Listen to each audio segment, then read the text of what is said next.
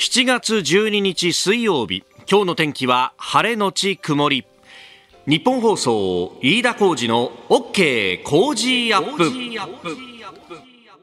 朝6時を過ぎました。おはようございます。日本放送アナウンサーの飯田浩二です。おはようございます。日本放送アナウンサーの新業一華です。日本放送飯田浩二の OK 工事アップ。この後8時まで生放送です。まあ連日本当にうだるような暑さが続いていて日中のこの日差しっていうのを見るとねもう何か生命の危険すら感じるというところであります、えー、日本屋上の温度計今は28.3度。まあ放送中にね30度を超えるのはまあ間違違いないだろうというところであります。まあこの日差しのね、えー、強さとか、えー、さっきもねあの上柳さんが番組のエンディングでもおっしゃってましたけれども私もあのー昨日あたりは外を歩くともう汗が吹き出るというような感じでね、えー、これ今日今朝ですねあの乗っけてくれたタクシーの運転手さんに聞いたらいやこれだけ日差しが強いともうクーラーなんか効かないんですよみたいな、ね、そうですよね。だからお車運転されてる方も車内の中でも熱中症になる危険性ってありますからね。そうそうそう。であのクーラー使って適度になんてね、うん、我々もあのこうやってお話をするんですけれども、はい、いや、そうは言ってもと、飯田さんと、うん、あなたは何も現実知らないですよということを言われたりなんかしてですね、あの、結局クーラーガンガンにつけてたところで、うん、日向で真っ昼間35度のところにいたら聞くものも聞かないんですよ、と。いう、だからね、あの、タクシーの運転手さんなんかお客さん待ちとかで、えー、やるときも結構、日陰を探して、えー、ところが12時あたりお昼でドピーカなんてなると影もねほとんど伸びないので、まあ、天井にね、えー、太陽があるということになると。だからもうアンダーパスとか探してそことかにねもうある意味秘書に行かないとしょうがないんですよというね話をしていて。いやだから現実は本当に大変だよなと。でそんな中でですねあの外で納品待ちでねトラック止めておかなきゃなんないとか、ねえー、昨今はアイドリングストップだなんて言われますけれどもいやこんなところでアイドリングじゃストップしたらもうあっという間に車内温度40度45度になってくるよって話で。だからね本当なんかそういうことも含めてね、えー、これから先、まあ、物流の2024年働き方改革とか言われますけれどももうなんか全体の仕組みを考えていかないとしょうがなくなってるよねとね、えー、まあそんな中でもね環境に適応していかなきゃなんないんで、本当、工夫もしながらね、えー、頑張っていきましょうというしかないのが本当に辛いところなんですけれども、こう、現場で何が起こってるかなとかね、えー、そういったことをぜひお寄せいただければと思います。なんか、あの、そこからね、あ、あの、うちではこんなことやってるよなんていうね、ヒントが見つかったりなんかすると、うんうん、まあそこからね、えー、知識の共有ができたりとか、工夫の共有ができたりなんかもするかなと思います。私もこう、ツイッターなんかでふわっと見ていて、あ、こんなことがあるんんだって、えー、ちょっとですね、最近思ったのが、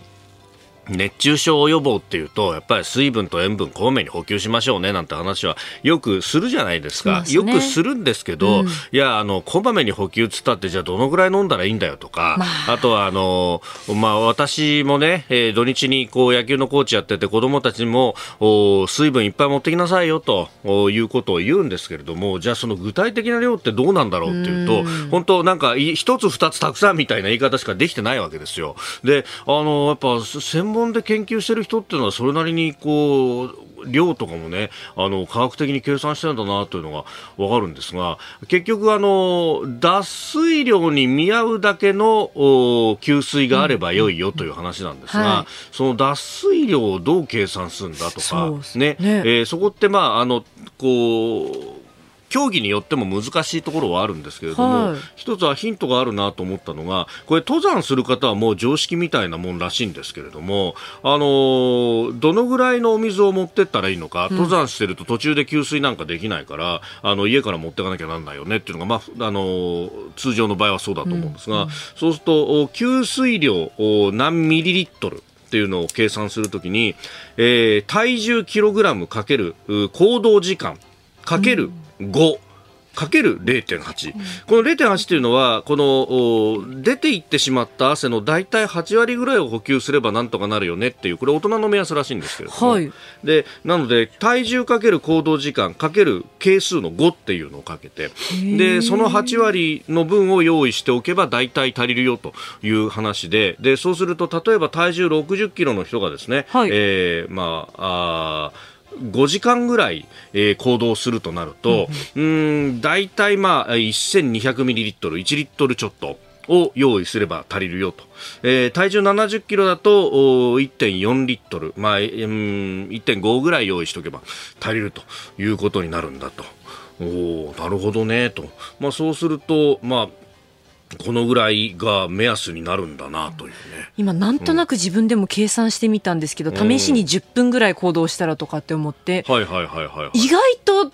飲まなきゃいけないんだなと思ったりして思ってる以上に、うん、10分だとまあ6分の1時間ってことになりますけどね。ねいやこれねあこういう計算式があるんだなっていうね、えー、だからでしかももう一個気をつけなきゃいけないのは、うん、人間っていうのは一度にたくさん飲んでもだめなんだと、ね、ちょっとずつちょっとずつ飲まなきゃいけないと、大体、あの1回で吸水というか体が吸収できるっていうのはあの100ミリリットル200ミリリットルぐらいだというふうに言われていてだからあの自衛隊なんかもこう行動するときにこまめな水分補給っていうのをものすごくしょしょ、えー、推奨していたりするんだっていう話を聞いてね。だからこの持っていく量はこのぐらいでそれをこまめに給水をするということを心がけなきゃいけないんだなと改めて数字で突きつけられるとおおというふうに思いました。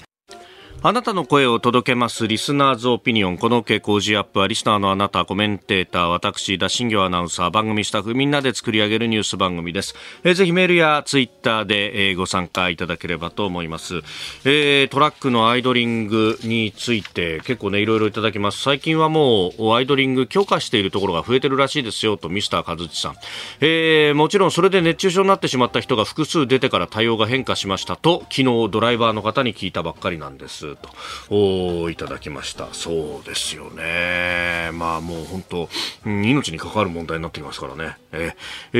ー、それから中東産計算するまでもなく1日に2リットルは常識ですと。まあ 大体目安としてそのぐらいはというところなんだろうと思います。はい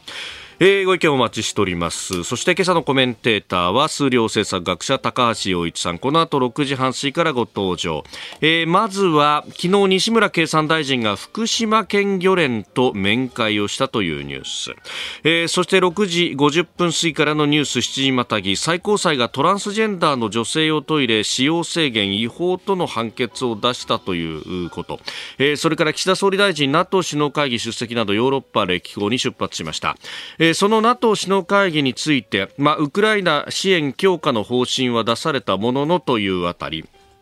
えー、この時間はですね、えー、おはようニュースネットワークのゾーンはウクライナの国営通信社ウクルインフォルム通信の編集者平野隆さんと電話をつないで、まあ、ウクライナ側ゼレンスキー大統領などの受け止めなどなどというところそして、まあ、このところの反転攻勢どうなっているんだろうというところも伺ってまいります、えー、そして教えてニュースキーワードは ASEAN の外相会議についてそして7時40分過ぎスクープアップのゾーンでは、えー、安倍晋三元内閣総理大臣、えー、亡くなって1年ということになりますが改めて伺っていこうと思います。ここが気になるのコーナーです。スタジオ長官隠しが入ってまいりました。えー、一般紙の紙面ですが、まあ、後ほど取り上げる最高裁の昨日の判決について朝日毎日それから東京新聞と一面トップです、えー、朝日新聞職場女性トイレ、えー、職場女性トイレ制限違法トランスジェンダーを訴え最高裁認める、えー、経産省の対応問題視、えー、毎日新聞国のトイレ制限認めず性同一性障害、えー、経産職員勝訴公共施設触れず、えー、最高裁判決と、えー、それから東京新聞もトイレ制限国に違法判決経産省職員逆転勝訴トランスジェンダーへ配慮責務とえいうニュースが一面です。後ほどこれについてはね、高橋洋一さんと深めていこうと思ってっておりますが、あまあ、あね、えー、戸籍上は男性だけれども、まあ、戸籍上はというか、まあ、生物学的に男性であって、えー、適合手術を受けていないという方、50代の、まあ、男性と。で、まあ、あ現在は女性として暮らすトランスジェンダーの職員の方の訴えというところでありましたが、えー、まあ、この判決についてね、あの、補足意見もいろいろと出ておりますで、えー、今崎裁判長が、うん、出している補足意見だけを少し紹介しておきますと、本判決はトイレを含め不特定または多数の人々の使用が想定されている公共施設の使用のあり方について触れるものではない。えー、この問題は機会を改めて議論すべきであると、議論されるべきであるというふうに、えー、しております。まあ、あの、これをですね、えーまあ、かなり個別具体的な形での、えー、判決文が出ているというところはあしっかりと書かなきゃいけないんですけれどもこうして見出しだけを聞くとですね、えー、何か一般化されるかのように、えー、見えてしまうと、まあ、そういう報じ方をですねあえてするという新聞も、まあ、確かにあるというところですが、まあ、あ政治性をどこまで帯びるのかというところが今後の問題になってくるんだろうと思います。ます。えー、それからあ読売新聞一面トップは国連選挙空転23回という世界秩序の行方という特集の第1回が一面トップです。えー、まあ、あの国連のですねあの主な機関、えー、なんちゃら理事会っていうのがね、えー、いくつかあると。これえー、かつてですね、えー、政治経済の授業だと社会の授業でそういえば習ったなと、まあ、あの有名なところでは安全保障理事会ですけれども、まあ、それ以外にも経済社会理事会だとか、えー、あるいはあの国際司法裁判所だとかですね、えー、いろんな機関があるというところですが、えー、この経済社会理事会の理事のポストが決まらないと、えー、ロシアが候補に出てきているんだけれどもこれに対して北マケドニアというところが、えー、東ヨーロッパの枠の1議席をめぐって激しく争っているということ、えー、23回にわたって、えー、投票が行われているけれども過半数の当選ラインまで至らずに、えー、そのままああごめんなさい。当選には出席国の3分の2の投票が必要になるということでうん当選ライン120票余りなんだけれどもそこが埋まらないということについて、まあ、この国連の理事だとかのえー、ポストをめぐってというところであります。えー、それから産経の一面はスウェーデン NATO 加盟ということでこれは昨日番組の中でも速報でお伝えしましたけれども、えー、トルコが一点容認をしたんだということそして、まあ、これあの見返りが何なんだろうねということが言われておりましたけれども、えー、どうやらトルコに F16 という戦闘機を供与するということになったようであります。まあ、あのもともとトルコは NATO の加盟国でもあって、えーまあ、最支援の戦闘機 F35 の開発にも、まあ、一枚噛んでいたところがあったんですが、一方で、ロシアから S400 という対空防衛システム、ミサイルシステムを、え、買ったというところで、まあ、あじゃあこの S400 が、えー、想定するのは西側の戦闘機であって、その情報がバレちゃうじゃないかと。じゃあ F35 は、さすがに開発に携わるわけにはいかないよね、ということになっていた。まあその代替として F16 をずっと求めてきたんですけれども、まあそれも西側というかアメリカとしては認めてこなかったんですが、まあ今回背に腹は変えられないという形になったようであります。まあ、あ S400 というね、えーこのシステムを使って、まあ、ロシアに情報が漏れるかどうなのか、そしてこの F16 に関しては、ウクライナも供与を求めている機体でもあるので、まあ、その辺のこう情報の管理というものが今後の焦点になるかもしれません。この時間からコメンテーターの方々ご登場。今朝は数量政策学者高橋洋一さんです。おはようございます。おはようございます。よろしくお願いいたします。よろしくお願いいたします。さああ、まずはですね、福島第一原発にたまる処理水を海に放出する方針をめぐって、西村経産大臣が、えー、昨日福島県漁連の方々と面会したというニュースであります。まあ、ここ7月に入ってからね、IAEA の事務局長が日本に来たりだとか、あいろいろ動いてきていますけれども、まあ、風評被害が心配だということですけれどもね。これね、はい。なんか言えば言うほど風評被害っていうかね、まあ、そういうにそういうそういう人いましたよね。なんか山口代表だって。ああ、コメントの山口代表、はい。うん、えー、なんか、海水浴のシーズンは避けた方がいい。避けよって、なんか、なんで風評被害みたいなこと言うのかなと思いますよね。うん。うん。もう、あれじゃないですか、そこにで泳いだら皆さんよろしいんじゃないの？うーん。そこであと、取れた魚を食べるとかね、はい。うん、政治家はそういうパフォーマンスが必要だと思いますけどね。ああええ。まあ、魚に関してはね、本当、流通しているものはモニタリングできちんと検査をして、ん。で、えー基準値以下であることが確認されている、まあ、基準値どころか、もはや あの検出限界以下でというのが多いんですけれども、そ実際は、ね。そ。したらあれですよ、別にあのうん食べたってどうどうってことないでしょ、はい。だからやっぱりそのみんなでくく食ったらよろしいんじゃないの？逆そういうキャンペーンのね、なんか理解よっていうか、魚食いますって、みんなで食いましょうって、その場で食ってた方がいいんじゃないの、これの。うーん。まあね、実際にもう、お大手流通でもね、えー福島鮮魚便とかやっているところもありますからね。うん、でもそやっぱりだから、なんか説得どうのこうのっていうか、やっぱり、なんで、あの、業界関係者の人がでしょ、風評被害って言ってるんでしょ、だからなるべく風評被害をなくすね、はい。あの、会談にしたらよろしいんじゃないの？その場で魚みんな食うとか。まあ本当、このニュースにもね、さまざまメールやツイッターでもおご意見もいただきますけれども、もう、お会う相手が違うんじゃないかと、おメディア関係者と会った方がいいんじゃないかと。いうような、まあ、特にね、これ地元メディアというよりは大手メディアと会った方がいいんじゃないかというような指摘もありますね。うんねそういうふうに言いたい人って活動家みたいな、ね、メディアもありますからね。気を気をつけなきゃいけないですよね。メディアの人がはい風評被害を広め、やって、してるんじゃないのっていうのは、い私も思いますね、結構ね。そういうふうに。うん風評加害してるんじゃないかねというような指摘。まあこれね、あのー科学的な部分といううところで言えば、もうお安全というのは、えー、まあ IAEA までお墨付きをしているっていう。まあね、それでもまだ違うっていう国も一個、一個ありますけどね。一カ国ね、変ですね、全くね、これは。結局、その科学的云々というよりは政治的な立場であったりとか。あれなんでしょう？やっぱりいろんなんで、えね、靖国とかそういうので今までいじめてきたけど、いいい題材だと思ってやってるんじゃないですか？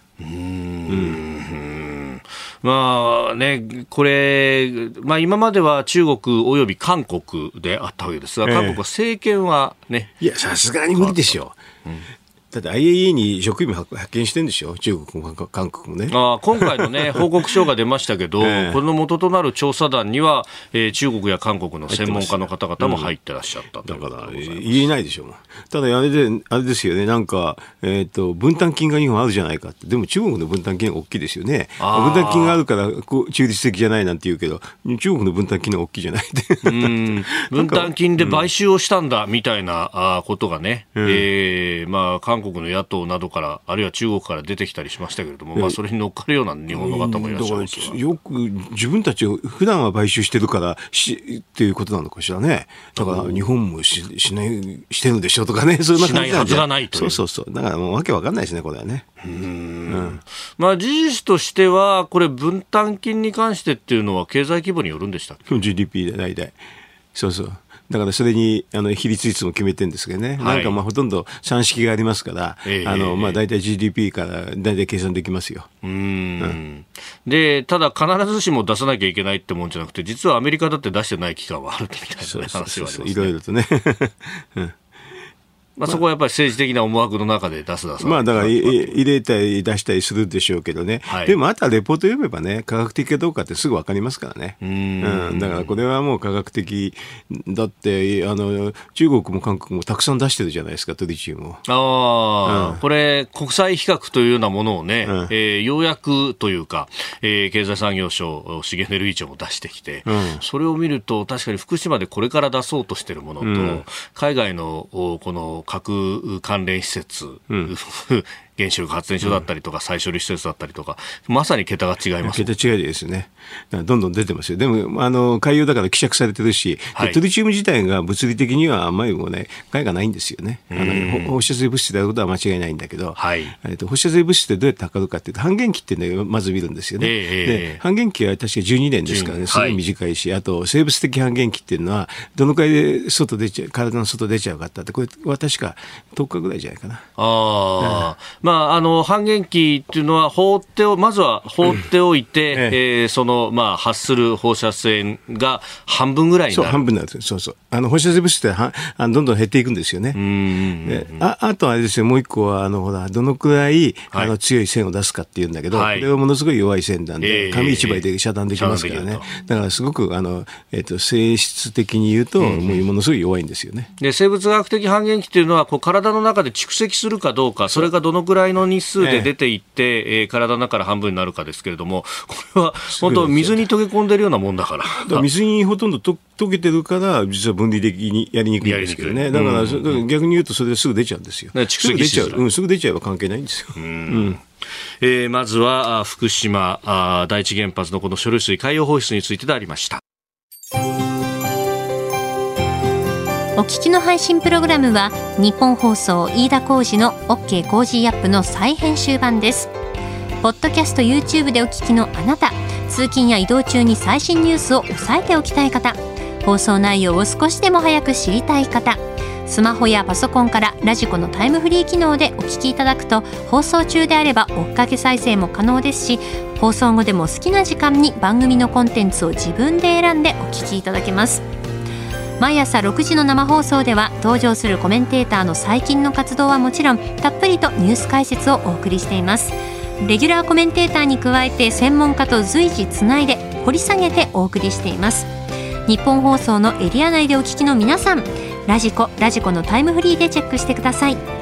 ツイッターでは最新情報を発信中。ぜひフォローして番組にご参加ください。あなたと一緒にニュースを考える飯田浩二の OK 工事アップコメンテーターの方々と7時をまたいでニュースを掘り下げてまいります。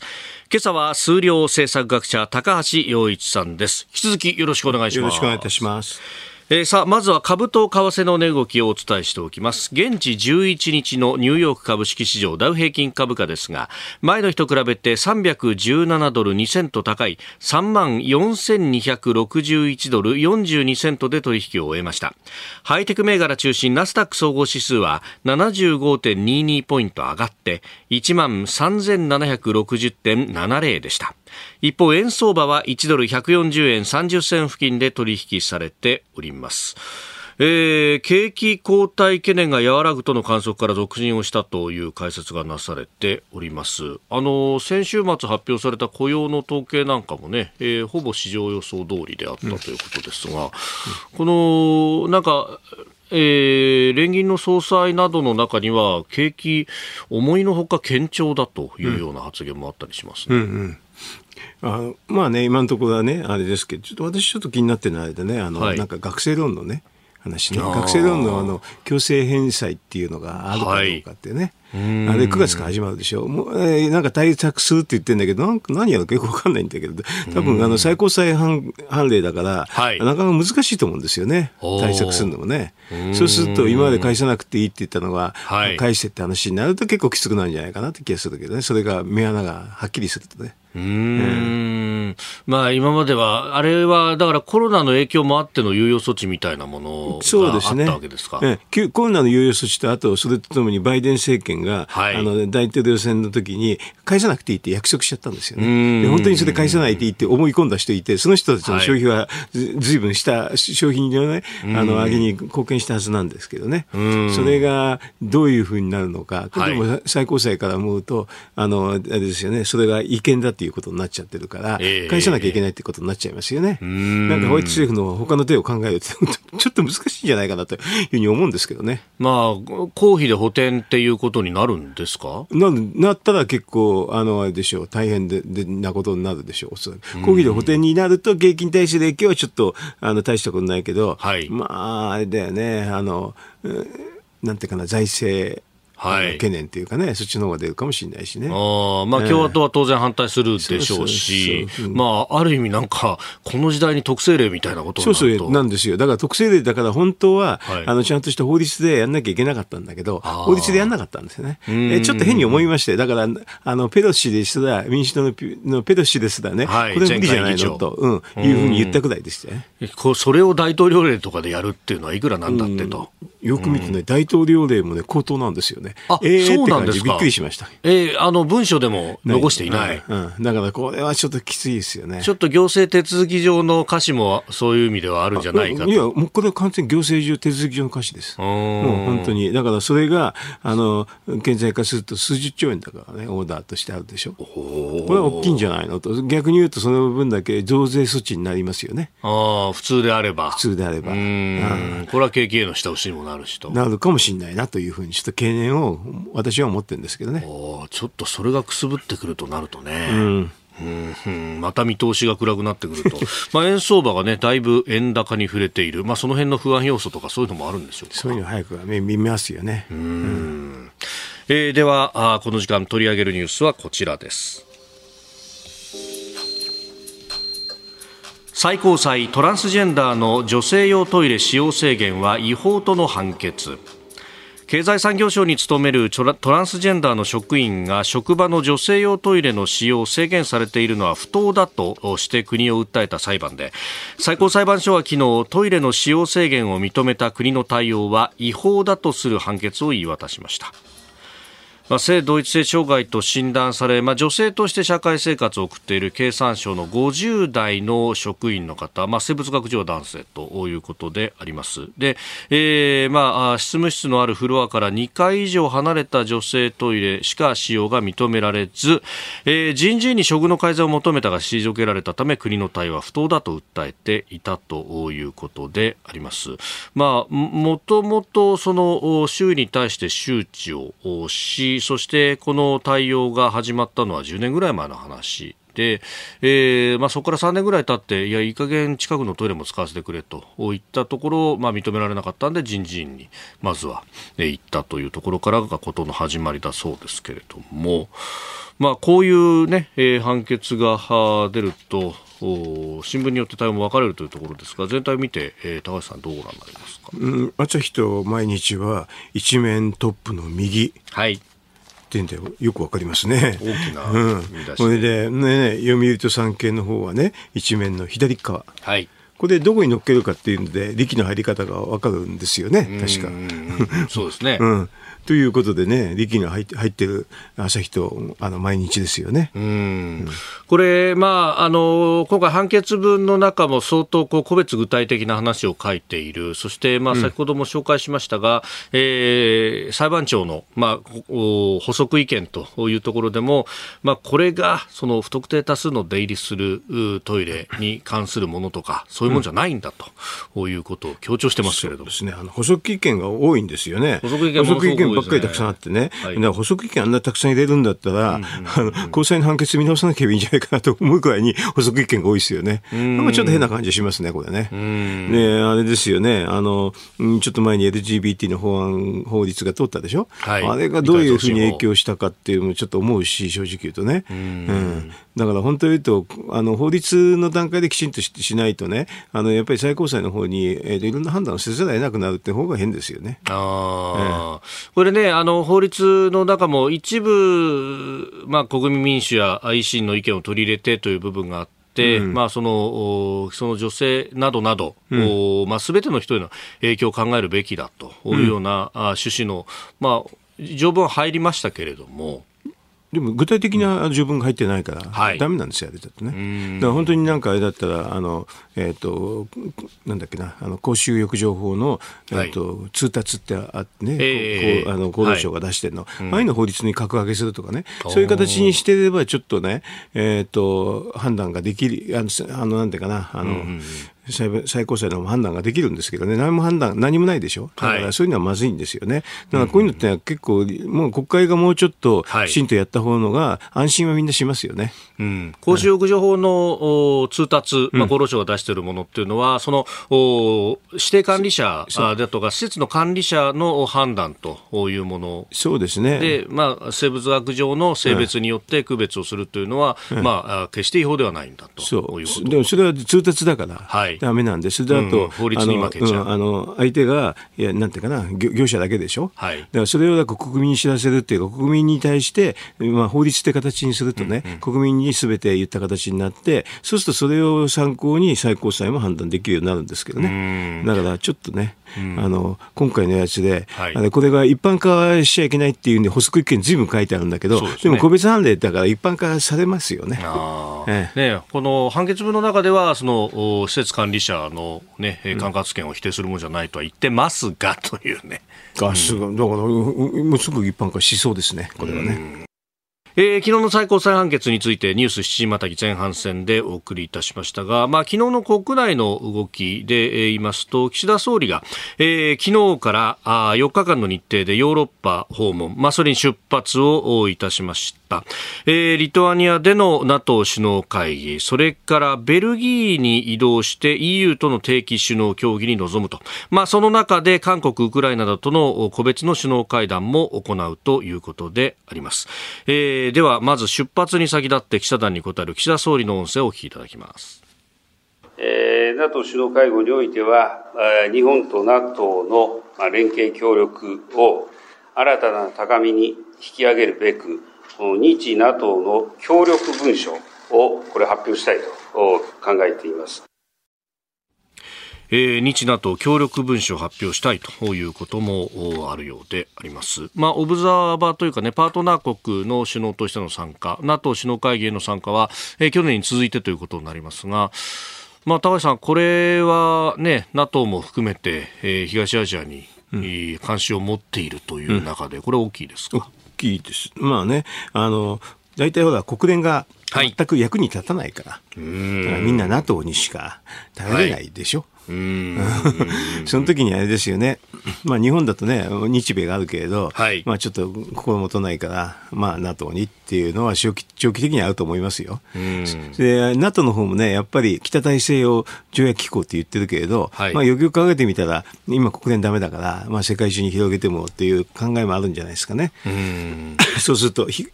アジアの方だと韓国、はい、日本、韓国、ニュージーランド、オーストラリアっていうのは、まあ、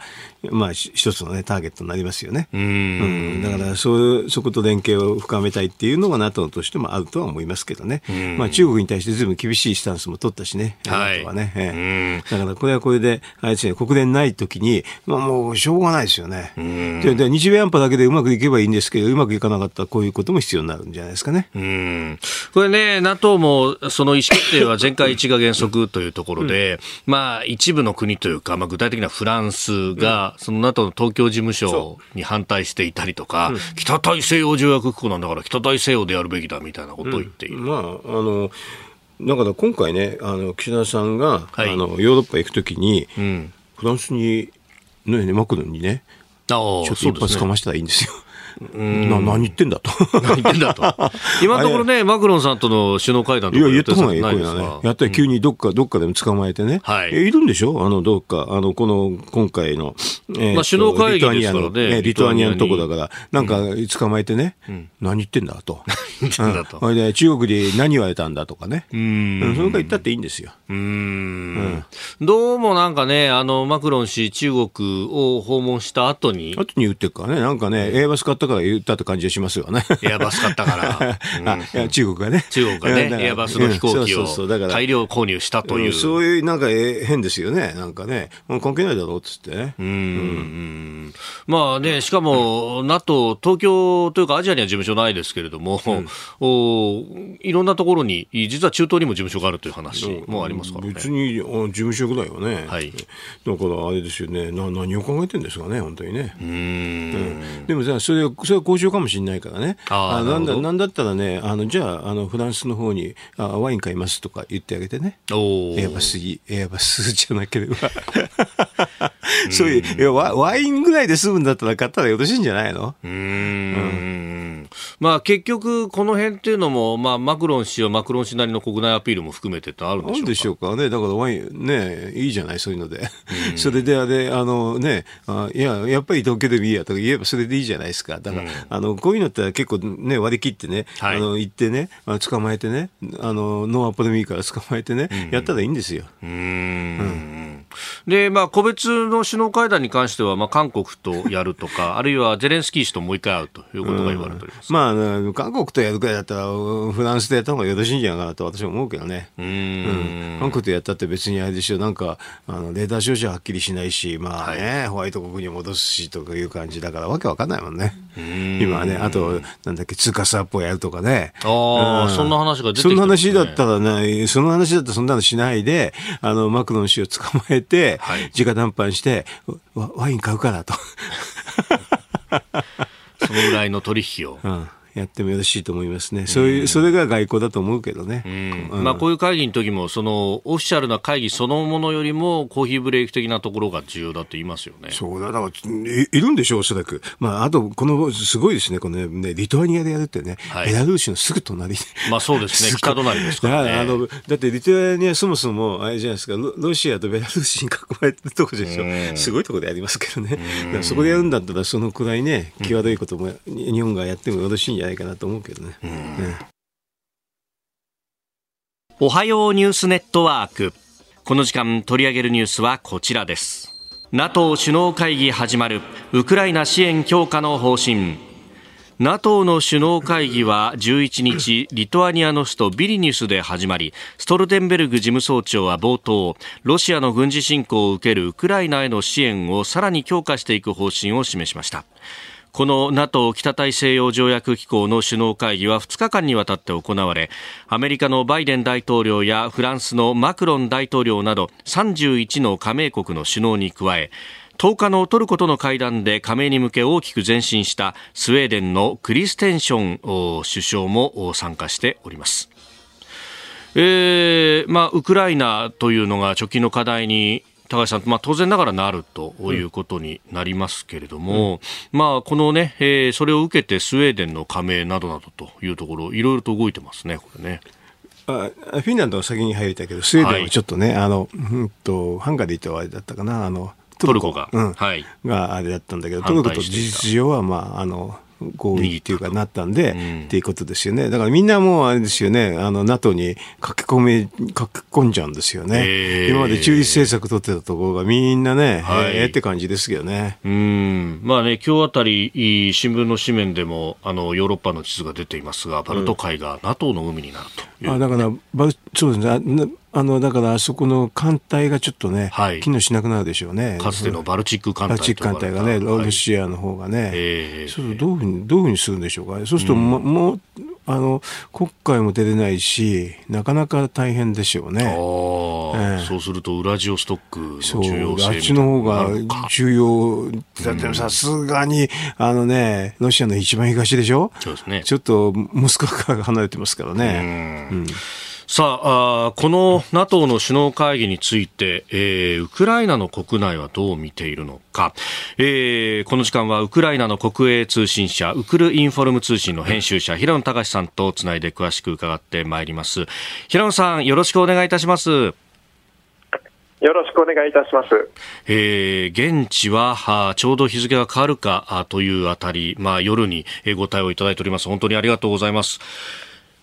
えー、ではまずはですね、あの、よろしくお願いします。国内のこの会議に関しての期待、受け止めなど、大東さん、どうご覧になりますでしょうか？はい、もうあの1日目が終わったところで、はい、あの期待にた期待がに対するどういう反応があの NATO から得られたというのも分かってきています、あの NATO の結論文書ももう発表されておりまして、まず、ウクライナの期待は3つあったんですけれど、はい、えー、1つはそのウクライナの、えー、今の戦争が終わった後に NATO に加盟できる、加盟するための招待をウクライナは期待していました。でこれはあのーもうあの結論が出ていまして、今回は招待を出さないというように発表されました、はい、でこれであのウクライナではかなり望感が広がっているところです。はい、それからもう一つは、まはい、あの NATO に加盟する将来 NATO に加盟すること自体はもうあのコンセンサスがあるんですけど、そのタイミングがわからない、でそれまでの間、えー、ウクライナの安全をどういうふうに保障するか、そのそれについての具体的な発表が今回あるのではないかと言われています。それはまだ出ていないので、えー、今日12日にあのあの判明することだと思います。もう一つはあの軍事支援ですねあの、まだまだ戦争は長続きする中で、えー、どのような新たな軍事支援が発表されるかということに対して期待が集まっています。この、あの、戦後の加盟についての招待というものを今回は出なかったこと、まあ、ゼレンスキー大統領もこれに関してはあ反発をしているようですね。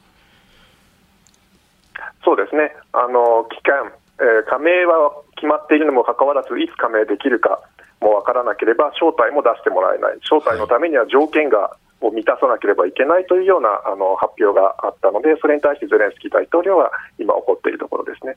あのその条件というのもその、はい、ウクライナが改革をしなければいけないというものなので、はい、えー、私たちは今こう、自分の国のためだけではなく、欧州を守るために戦っている、あなたたちのために戦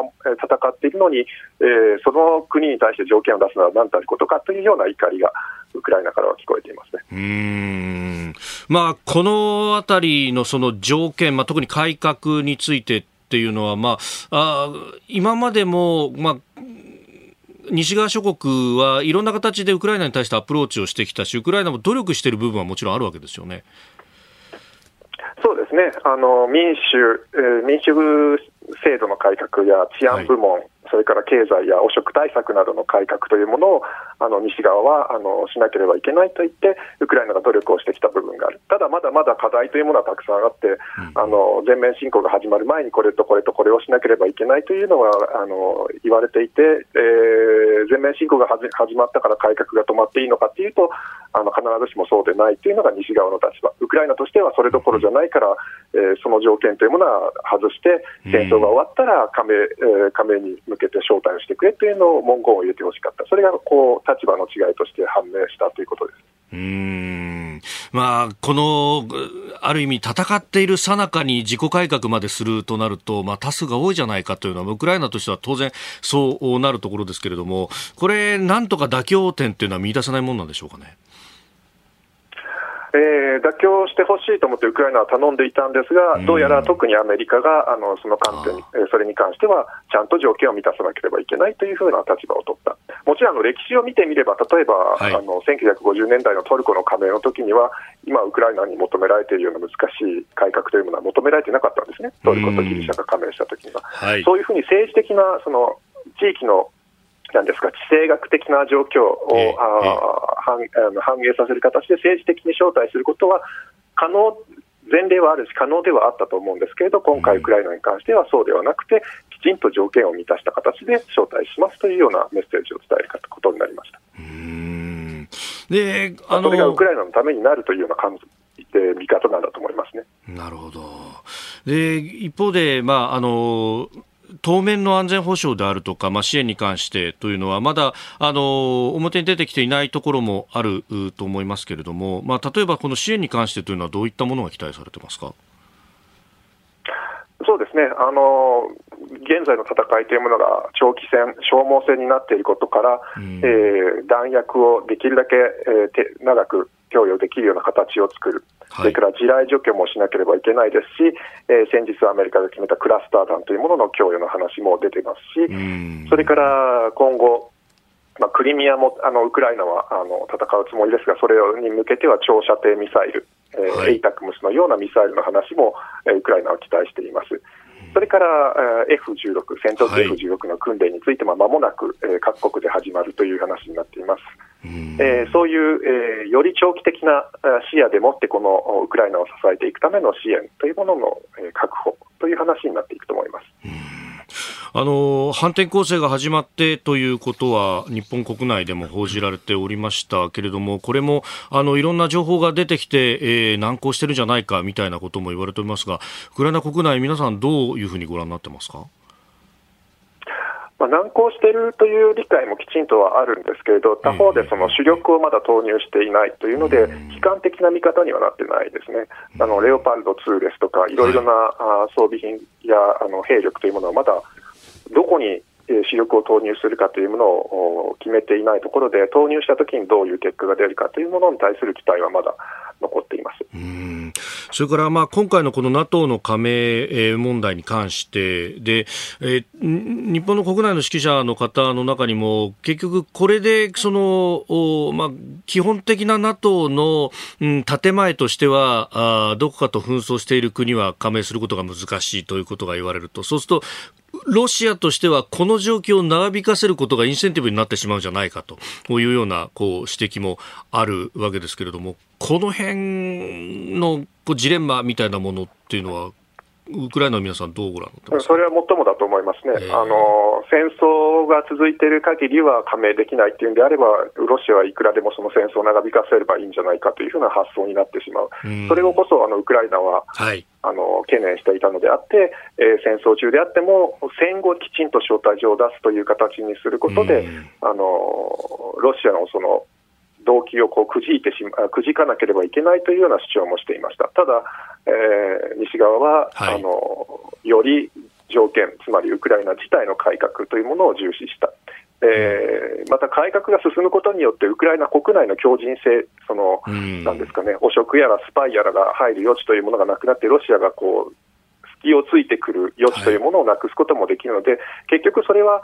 えー、長い目で見てロシアに、えー、ロシアと戦う上で重要になってくるという理解の方が上回ったんだと思います。あまあ、ある意味、目指すゴールは一緒で、その山の登り方にちょっと違いがあったぐらいのふうに思っておいた方がいいわけですかね。そうですね、結局、どうやったらウクライナがこうロシアに勝てるかっていうもののそのアプローチの違いだと思いますね。わかりました。平野さん、あのね、空襲警報も出ている中というところでご対応もいただきました。本当にありがとうございます。引き続き、いろいろ教えていただければと思いますので、よろしくお願いします。よろしくお願いします。どうもありがとうございました。続いて、教えてニュースキーワードです。ASEAN 外相会議。ASEAN 東南アジア諸国連合の外相会議がインドネシアの首都ジャカルタで始まりました。ASEAN の外相会議は日本やアメリカ、中国、それにロシアなど関係国が参加する一連の会議も含めまして14日までの4日間行われます。11日外相会議の終了後に発表する共同声明の原案が明らかとなりまして COC 中国と南シナ海行動規範の策定に向けた指針を採択することを明記しているということです。まあ、この南アジアのあごめんなさい南シナ海の行動規範というものが、まあ、一つの焦点とされておりますが、うんうん、まあ、これ中国としては個別具体的にそれぞれの国を撃破したいというのがありますんで、なかなか ASEAN 一体となってというところはね、まあ、あのかつては難色を示していたりもしました。うん、南シナ海ね、えー、ここは風雲波高しというところですか？ここはでもあれでしょ、はい。うん、なんかあの普通に考えたらなんか国際法の原則とかそういうの言うんでしょうけどね、でも国際司法あの裁判所の話もね、はい、紙切れだって言った国ですからね。中国はね、えー、中国はすごいですね。まあ、南シナ海の、まあ、パラセルやスプラトリというところ、まあ、岩を埋め立てて、うん、えー、滑走路を作ってと。岩は岩なんだから島じゃない。だから領土じゃないというふうに国際司法裁は言ったんだけど。無視したんでしょ？うん、だからその、だからそういうふうにいくら国際法の原則でしたっていくらでも直すと。いうふうに思っちゃえば。うんうんただそれはあれですよね、いわゆる法の支配というものとは逆行する話ですよね。でも国際法は作るのは自分だと思ってるんでしょ、じゃあ、それ方が覇権主義ってことですけどね。はい、うん、まあでも話し合いしてるだけまだいいのかもしれませんけどね、あの外相の中でね、はい、あここはだってあの日本とアメリカと中国とロシアが一緒でしょ？はいそうですね。これででも、先ほどの NATO の方の、あの、リトアニアの方ではね、うん、全然その、えっと、中国もね、いないし、まあ、ロシアもいませんよね。そうですね。うん、だからそれだけまだ、まだまともで、だからちょっと首脳会談じゃないけれど、あの、外相だけでは、まあ、こういうのが会談があるってことは、まだまだ、まあ、まだいいのかなっていう気がしますけどね。ああ、一応その話し合いのテーブルまだ出てくると。うん、出てくるんでね、あの、ロシアも出てくるんでしょ？うん。うん、それで中国も出てくるんだから、まだいいとね。ただし何も決まらないんでしょうね、これはね。ああ。違いがあるってことをお互い認め合うみたいなもんですか、うん、なんでしょうね、おそらくね。だからそうすると、やっぱり NATO みたいに頼にしか頼らない、頼れなくなっちゃって、だからこの国際法がどうのこうのっていうけど、はい、まあ、要するに力っていうのが、ね、優先しちゃうのかなっていう気がしますけどね。うん。さあ、そして中国は、秦剛外相が体調不良を理由に欠席をしまして、うん、格上の、まあ、外交統括する王毅政治局委員が出席の予定と、まあ、王毅さんもともと外相やってましたけれども。うんまあ、外相みたいなもんかもしれませんけどね、奥さんはね、そんなに偉い方じゃないですけどね。えーあの、要するに、格上になったといえとはいえね。はい、うんうんえー日本からは林外務大臣が参加をするということであります。まあ、あーここでね、えーまあ、どういうことにななっていくのか。うーん、まあ、大木さんと岸田さんは結構激論したことがあるみたいな話はね、えー出てきたりなんかしますけど。林さんはすするんですかね？結論はね。あの、聞いたことないですね。あであの、ほら、あの、ほらトライライターしてるでしょ？えええっと日本人製薬会社のねあんなの返してくれないと困っちゃいますよね。もともと林さんがね、えー今年中国に行くときには、まあ、返してもらうために行くんだというような話もありましたが、うんはい返して特に何もなかった。言わないとね、早く帰らないとね、まずいですね。うーん、まあ、法人10人以上が拘束されてると言われますもんね。うん、これじゃビジネスできないでしょうね。そうい今日のキーワード、ASEAN 外相会議でありました。続いて、ここだけニューススクープアップです。この時間、最後のニュースをスクープアップ。スクープアップ、スクープアップ、スクープアップ。高橋洋一さんに聞く安倍晋三元内閣総理大臣とは安倍元総理が選挙の応援演説中に銃撃され暗殺されてから8日で1年となりました。えー第一次安倍政権時代には内閣参事官を務められていてそして二次政権時代にもねさまざま政策についてもおアドバイスされていた高橋さんに改めて安倍さんについて伺ってまいります。えーその8日土曜日ですがツイッター見ますと高橋さん増上寺に行かれていたと。もともとあの大阪に行ってたんでね、どう、どう、あの、ま、間に合わないんですよね、あの明治記念館のやつがね。あ そうそうそう。なるほどだから、まあ、増上寺に行きましてね。うーんまあ、このね、安倍さんを、まあ、あ間近で、一次政権、それ二次政権とずっとご覧になっていらっしゃいました。一次政権的にはまあ3時間なんだけど、いわゆる副,、副秘書官っていうええ。ポジションで、まあ、あのそのちょっと前から安倍、まあ、小泉政権の時からしてたから、はい。あのいろいろと、あれですよね、あの要は、秘書官体制っていうのは、あの財務、経産、外務、警察っていうふうにね、結構限定されてたからね、はい。あの国内の省庁の方は、みんな財務省を経由してやんなきゃいけないのが結構大変なんですよなんて話してて、でその時にはまあ飯島さんがね、あの、はい。なんかまあ、政務の小泉さんの小泉さんの秘書官の飯島さんが、はい。まあ、あの何何個かの省庁かなあのひ選び出してきて、ええそれであの官秘書官室っていうのがあってね、はい。秘書官室の一席をあの、それぞれ1週間に5つだから5省庁で持ち持ち回りみたいくしてたんですよね。だからそういうふうなやり方もあるんですっていうふうに言ったら、それいいねって言って、それでじゃあそれで 10, 10省庁ぐらい、10人ぐらい集めるかなって言って、で、私はまだから小泉政権で辞めるって言ってたから、はい。全くそんなに、あのね、気楽に言ってたわけね、こういうのありますなんて言ってね、小泉政権で私辞めますかって言ったら、後で高橋さんやってって言われてびっくりして。ね、えーそれじゃあ、じゃあ、でももう、まあさすがにね、あの大学もき決まったんですよ、本当に小泉政権終わった後にね、就職するところも。ああ、もうそこで、だから、やめと思体感するつもりでいらっしゃった。ようんそしたらやってって言われたら、ええと思って、それで大学をやめ、あの、キャンセルして、はい。行くのをね、それでやったんだけど、で、でも言ったら、他の省庁はやっぱりほら、こういう副秘書官みたいに出すのは、はい。あの、ものすごくあの重要な話じゃない？ええ年中その、総理のそばに行けるから、アポなんか取れ取れるかもしれないじゃないですか。はい。直接ね。それで直接総理だけに話ができるかもしれないっていうから、もう、よりすぐった精鋭を出してくるんだけど、私だけ関係ないんだよね。だって全然、財務省はだっているじゃない、秘書官が。だからお前だ、お前行くなっていう、私は財務省から言われたくらいなんだよね。ほーそれでだから、行くなって言われたって、しょうがないから。ご指名ですからとそう、それで普通はみんな省庁経由で、あなんだかな、あアプリケーションっていう、あの、申請するでしょ？はい私しなかったから、直接安倍さんに持ってったんだよね。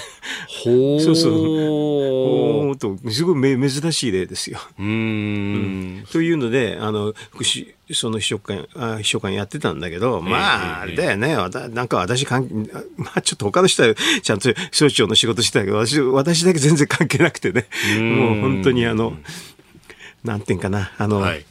だから財務省がいろんなやことをやるときに、うんまあね、相談に乗るとかね。だから、これでお記憶に残ってるのは税調会長でしたね。要するに税調、税制調査会っていうのは政府税制調査会。政府税調ですか。うん政府税調があって、それでやっぱり、あの、正直言うと財務省色、僕、すごい濃いんですよね。もうこ濃すぎるんだよね。はい。法税庁も財務省の色が濃いんだけど、ええ。政府税調はもっと濃いわけね。それを毎年いろんなこと言っていくんだけど、これなんとかならないかっていういうから、はい、まああの租税原則っていうのがあってね、えー、あのうんと公平乾燥中立って言って、これみんなもう当たり前の意味で言うでしょ？公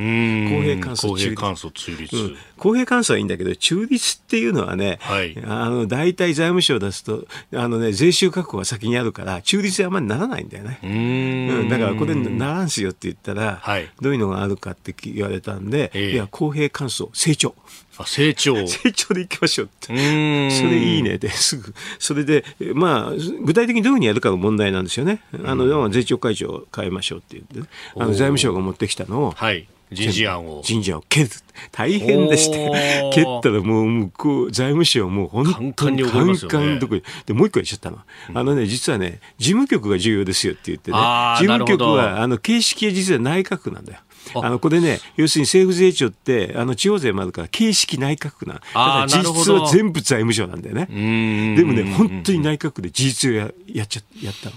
そしたら財務省がそこの内閣の、えーと、事務局に出入りするので誰が何時に入ってどこ何時に出てったって全部記録取ってそのくらいすごかった。へ出入りする人全部チェックする。全部チェックする。全チェック。だからどっちが、まあだから税調会長の差し替えも頭きたと思うけど、はい、この事務型のね、うん、実質的な、あのまあ、庶務やるところね、ここのところもものすごい頭きた。なるほど。まあ政府の会議って結構その事務方が何を用意して、どういう式次第にしてみたいなのとかで全部コントロールできるみたいなことは言われますけれども、できますよ、もちろん。で内閣府にはまあ各省庁から出向してるから財務省の執行者を数用の要路に置いとけば、うん、それですべてコントロール全部で,、うん、できて、できるんだけど、それを本当にやらなかった。あの要するに結構、はい、実質的に、まあ、内閣府でやろうとしたんですよね。そしたら大変だった。大変っていうか、何が大変だったかっていうと、あの理論武装じゃ理論闘争じゃなくてね、はいなんか税,、ね、税調会長、新しくした税調会長、スキャンダルって。来たんですよ。そのスキャンダルっていうのがね、ほら、宿舎に愛人をってんだけど、その宿舎用意したの財務省なんだよね。うん。参りましたね、あれはね。財財務省の用意した宿舎で、えー、って感じそういう、こう、バトルみたいなものが。ありましたね。うん、そ安倍さんはね、その時ね、すごい立派でね、はい、絶対に高橋さんこれ守れって言って言われて、私はだからもうほとんど毎日、そのね、はい、税調会長と連絡取ったりしつつ、安倍さんが絶対やめるなっていうのを、ね、毎日伝えに行きましたよ。うんうん安倍さんはその当時からもう、こう、財務省との間っていうのは。いや、戦う、戦う、本当の。だから、何がいいかって話なんでね。うん、やっぱり成長だろと、成長のがいいよってはっきり言いましたよ。だからそうそう、減税系を中心とした税制を組むっていう形なんですよ。で、そういうのの、あの、やりたいって言ってたんだけど、まあ、でも、1か月で、まあ、税調会長の方が、そんな、あの、メディアスクラムに慣れてないから、ものすごくやれちゃって、もう、もう参っちゃったんです。なるほど。うん、参っちゃう。あ普通の人だったら参っちゃいますね。あれ、それで、あの、もう税調会長は自分がもう辞めたいって言っちゃって、辞めちゃって、言っちゃったんです。そうだったんですか。うん、まあ、その辺もあったから、二次政権では、まあ、増税はやむなしみたいなところがあったんですか、消費増税。まあ、延期はしましたよね。やむなしでも、でも、あの、普通は、あの、税調は毎年、あの、毎政府税調毎年やるんだけど、今年なんか最初に言って、あとずっとほっぱらかし、ほとんどやんない。なんか何もほとんどしなくて、それで消費税だけはもうしょうがないと。ああれは法律で通っちゃったから。うん、しょうがない。そこだけやった。だから今回、税調答申がすごく2何十ページで分厚いでしょ。はい、そうすると10年間今まで回転休業だったから、はい、もうブルペンで肩をブルンブンブルンブン回して、もうエネルギーまんまあり溢れてるって感じだよね、今ね。で、もうやれるもの全部ここに詰め込んでしまえと。うん、まあね、そんな感じがし、私にはしますね。だからあの、税調答申がに、ね、260ページも出たっていうのは、はい、まあね、振り返ると、あ古いね、私、ここのね、あの、最初の第一安倍政権的な話から考えると面白いな、はい、興味深いという感慨深いものがありますね。ああ、その辺の政策の進め方も、もう20年、30年の先祖がありましちゃってるような状況。完璧にね、してますね。あなたと一緒に作る朝のニュース番組飯田浩二の OK コージーアップ日本放送の放送エリア外でお聞きのあなたそして海外でお聞きのあなた今朝もポッドキャスト YouTube でご愛聴いただきましてありがとうございました。飯田浩二の OK コージーアップ東京有楽町日本放送で月曜日から金曜日朝6時から8時まで生放送でお送りしています。番組ホームページでは登場いただくコメンテーターのラインナップや放送内容の原稿化された記事など情報盛りだくさんです。また公式ツイッターでは平日は毎日最新情報を配信中。ぜひチェックしてみてください。そしてもう一つ飯田浩二アナウンサーが「夕刊富士」で毎週火曜日に連載中。飯田浩二の「そこまで言うか」こちらもぜひご覧になってください。